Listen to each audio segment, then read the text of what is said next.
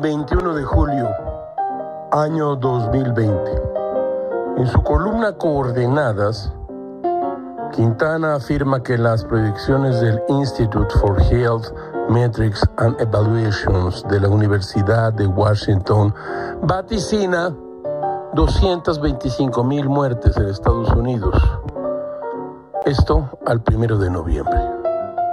118 mil fallecidos en Brasil y 98 mil totales en México para finales de octubre. O sea, la pandemia está muy lejos de disminuir, reducir sus números mortales y de contagio.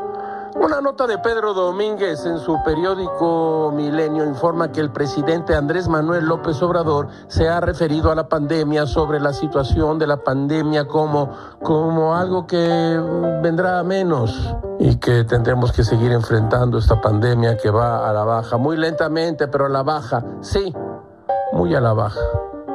El titular es un decir de la Secretaría de Salud, Jorge Alcocer, detalló que hay un crecimiento promedio diario de 1.2% en el número de casos nuevos.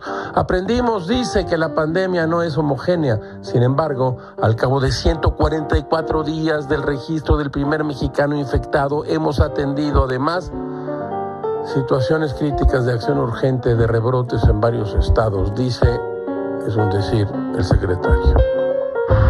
Todo es muy raro, caracho, como diría Henry David Thoreau. Las matemáticas no mienten. Lo que hay son muchos matemáticos mentirosos.